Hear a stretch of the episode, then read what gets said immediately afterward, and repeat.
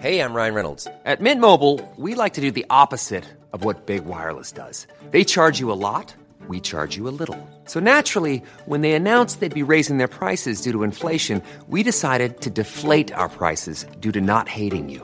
That's right. We're cutting the price of Mint Unlimited from $30 a month to just $15 a month. Give it a try at mintmobile.com slash switch. $45 upfront for three months plus taxes and fees. Promo rate for new customers for limited time. Unlimited more than 40 gigabytes per month. Slows. Full terms at mintmobile.com. O que podemos aprender com a vida de Paulo? Comentário de Mário Persona. A vida de Paulo, ela serve para nós também como um exemplo de uma vida em três estágios, uma vida em três etapas, se a gente pode chamar assim. Paulo ele era incrédulo, ele era perseguidor dos, dos cristãos, ele estava indo para Damasco prender cristãos. Uh, o Senhor não tira ele do caminho de Damasco. É interessante isso. Uh, quando ele, ele se converte, o Senhor fala, vai agora para Damasco.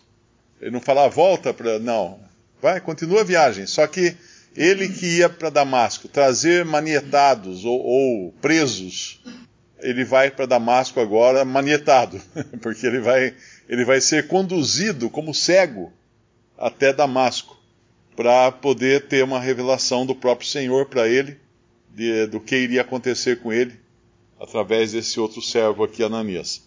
Mas essas três etapas são interessantes, a gente pode aprender um pouco também para a nossa vida. Houve um momento quando nós conhecemos o Senhor Jesus, nós estávamos indo para o nosso Damasco, né?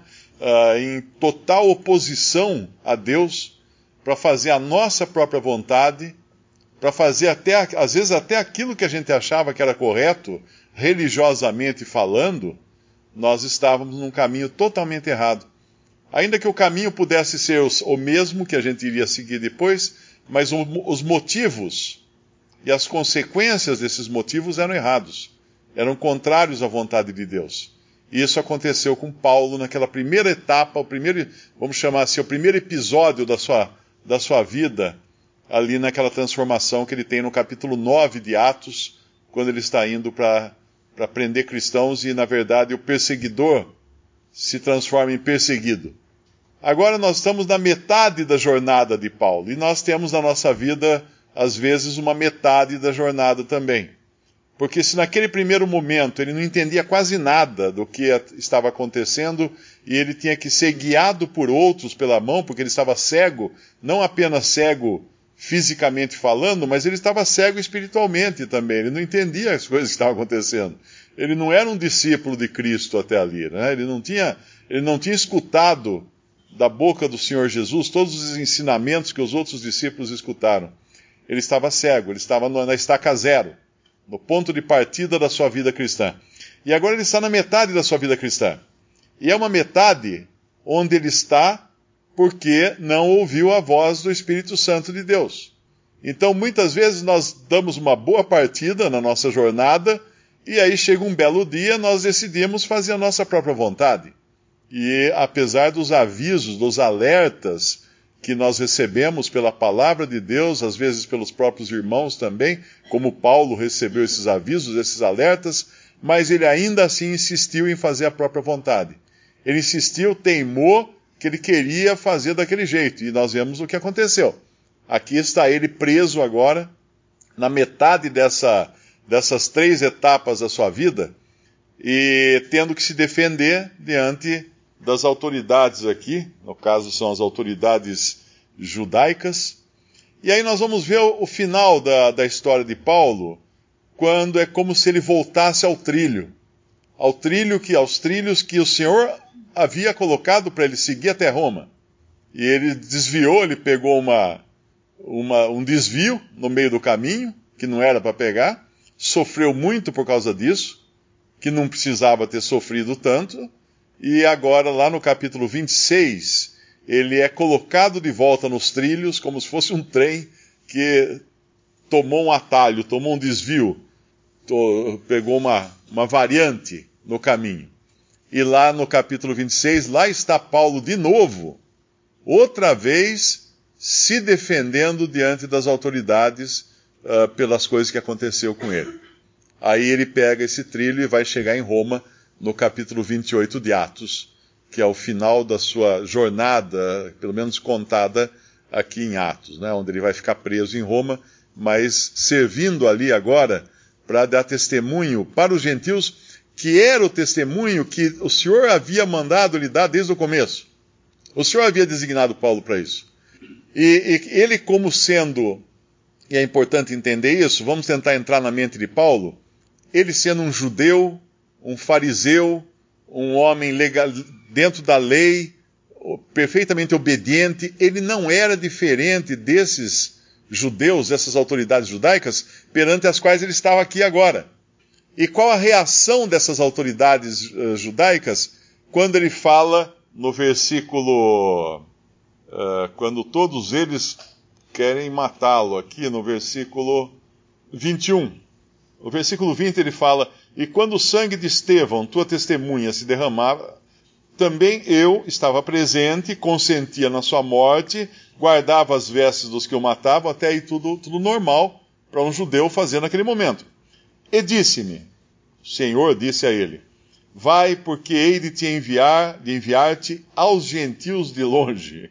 Aí pronto, aqui, aqui virou, virou, entornou caldo. Até aqui ele estava escutando Paulo, estava interessante a história de Paulo e ouviram-no até esta palavra, e levantaram a voz, dizendo: Tira da terra um tal homem, porque não convém que viva. Aqui entra orgulho judeu, orgulho dos judeus. Eles tinham raiva de pensar que Deus, na sua misericórdia, poderia alcançar os gentios. É o mesmo orgulho de Jonas. O que que Jonas fez quando os gentios se arrependem. Enquanto era para pregar para os gentios arrependimento, ele tenta fugir, no fim ele acaba tendo que ir, ele toma um atalho, ele toma um desvio, é mais ou menos uma história semelhante com a de, a de Paulo. Tanto é que Jonas também vai para Tarso pegar o navio para fugir de Deus. E eh, Tarso não, eu acho que é Tarso, né? Onde Paulo. Tarsis. Para Tarsis. Uh, onde ele vai pegar o navio e fugir de Deus. Mas daí, quando os, os gentios se arrependem, Jonas não pode engolir aquilo. Ele fica muito chateado. Porque ele era um israelita, ele era um judeu, ele não podia aceitar uma coisa. Como assim? Um Deus misericordioso para com os gentios? Os gentios são nossos inimigos. Não pode estender a misericórdia até ele. Mas em todos os profetas, eles falavam que um dia aconteceria isso. Uh, que Cristo seria luz para os gentios. Luz para os gentios. Aquele que era o Messias para Israel ia ser também luz para os gentios. E aqui nesse versículo, quando ele fala isso, eh, ele fala que ia para os gentios, pronto, eh, todos eles ficam, querem matá-lo. Mas agora pensa o seguinte: esse era o sentimento também de, do, do, original Saulo. Do Saulo na sua condição original, ele estaria gritando aqui, se fosse outro, né? uh, tira da terra um tal homem porque não convém que viva. Ele seria igual a esses mas ele está do outro lado da mesa agora. Então, ele, nesse momento da desobediência dele, nesse momento que ele decidiu fazer sua própria vontade, que ele tem que testemunhar, ele sofre com tudo isso e tudo mais, vai ficar muito claro agora qual era a missão dele. E ele vai cumprir essa missão. E ele vai ser colocado de volta nos trilhos e vai chegar lá então no capítulo 26, dando um testemunho para reis porque o Senhor havia falado para ele que diante, diante de reis ele daria um testemunho.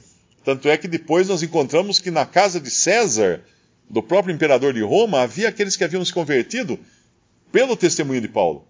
Provavelmente das suas prisões, que ele pregava para os soldados, ele pregou para a guarda uh, pretoriana, que era a guarda pessoal do, do, imperador, e esse evangelho chegou até as câmaras da, uh, do, do império, do palácio, e chegou até os ouvidos da família do próprio imperador romano, e ouviram o evangelho e creram em Cristo.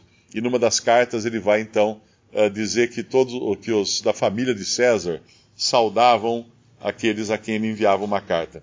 Agora, essa, essas três etapas na vida de Paulo são interessantes para nós por causa da percepção que ele tem de Cristo. E não é a mesma. Quando a gente vai lá em, em Atos capítulo 9, no versículo 3. Este é o relato do Espírito Santo contando o que aconteceu. E indo no caminho, aconteceu que, chegando perto de Damasco, subitamente o cercou um resplendor de luz do céu. Isso foi o que a percepção que ele teve do encontro com Cristo naquele momento, no capítulo 9. Quando nós voltamos ao capítulo 22, ou seguimos né, adiante, no, cap, na, no capítulo 22, ele tinha visto um resplendor de luz do céu. No capítulo 22, no versículo 6, ora, aconteceu que indo eu já de, de caminho, e chegando perto de Damasco, quase ao meio-dia, de repente me rodeou uma grande luz do céu. Aquilo que era um resplendor de luz do céu, uma luz difusa, não é? De repente vira uma grande luz do céu.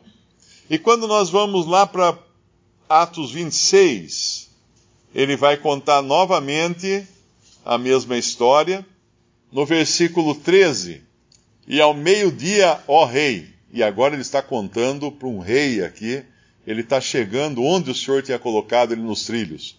Ao meio-dia, ó rei, vi no caminho uma luz do céu que excedia o esplendor do sol, cuja claridade me envolveu a mim e aos que iam comigo. Uma luz que excedia o esplendor do sol. Ele começou vendo uma claridade, ele viu uma grande luz e agora ele está vendo uma luz que excede a luz do sol. Algo inimaginável de luz, isso. Nós sabemos que se nós olharmos para o sol, nós ficamos cegos. Vai queimar nossa retina, né? Se ficarmos olhando, focalizando o sol. Essas três etapas também são etapas da nossa vida. Primeiro, nós conhecemos o Senhor muito tenuemente, de maneira muito tênue. Ele iluminou a nossa vida na nossa conversão, mas nós não conhecemos ali toda a potência dessa luz. Aí nós saímos, às vezes, fazer a nossa própria vontade e, e temos que dar testemunho de que um dia fomos achados pelo Senhor, só que agora nossa percepção dele já é de uma grande luz do céu. Mas quando voltamos nos trilhos da nossa vida, para fazer a vontade do Senhor, para ir para onde Ele nos, nos colocou para irmos, a luz fica muito mais brilhante. A percepção de quem é o Senhor fica muito maior, infinitamente maior do que aquela que nós tivemos no dia ou na noite em que nos convertemos a Cristo. Agora nós temos uma percepção muito mais, muito mais brilhante. E nesta cena de Atos 26, uma coisa que eu acho lindo aqui é que ele entrou no capítulo 25 de Atos, uh, ele chega na corte, eu acho que no capítulo. Ele está algemado, não é? Ele está algemado. No nosso capítulo fala, no capítulo, uh, no capítulo 21, fala que algemaram ele as mãos e os pés. E aqui ele está algemado também. No capítulo 26 de Atos, ele vai dizer no final que ele estava algemado. Ele fala, quando, Paulo, quando Agripa diz no versículo 28, e disse Agripa a Paulo, por pouco me queres persuadir a que me faça cristão. E disse Paulo, provera a Deus que, ou por pouco ou por muito, não somente tu, mas também todos quantos hoje me estão ouvindo, se tornassem tais qual eu sou, exceto estas cadeias. Dizendo ele isto, se levantou o rei, e o governador, e Berenice, e os que com eles estavam assentados. Isso aqui eu acho interessante pensarmos nessa cena, com todos aqueles dignatários, aquele rei, aqueles governadores, aqueles, uh, todos aqueles uh, da, da alta corte do rei, todos ali na sua pompa, sentados, livres, e um homem de pé, algemado, com as mãos e os pés presos em correntes. E era o único homem livre naquela sala. Ali todos eles, supostamente livres, que podiam sentar, podiam ficar de pé, podiam ficar, como se quisessem, esses estavam presos ainda nos seus delitos e pecados. E esse homem, o único que estava acorrentado aos olhos dos homens, era o único livre o suficiente para poder dizer: por, uh, prover a Deus que ou por pouco ou por muito, não somente tu, mas também todos quantos hoje me estão ouvindo, se tornassem se tornassem tais qual eu sou, exceto essas cadeias. Aquele homem que andou na sua própria vontade, um dia foi alcançado por uma grande luz do céu, depois teimou em voltar a fazer sua própria vontade, viu uma luz, um grande resplendor de luz, até agora ele está no caminho da vontade de Deus, vendo uma luz muito mais brilhante que o sol e sentindo-se livre, apesar das suas cadeias materiais.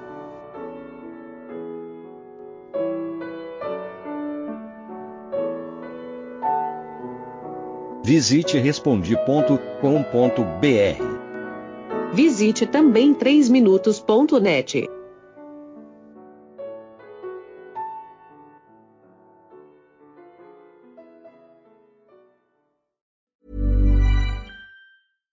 Deserves the best, and there's no better place to shop for Mother's Day than Whole Foods Market. They're your destination for unbeatable savings, from premium gifts to show-stopping flowers and irresistible desserts. Start by saving 33% with Prime on all body care and candles. Then get a 15-stem bunch of tulips for just $9.99 each with Prime. Round out Mom's menu with festive rosé, irresistible berry chantilly cake, and more special treats. Come celebrate Mother's Day at Whole Foods Market.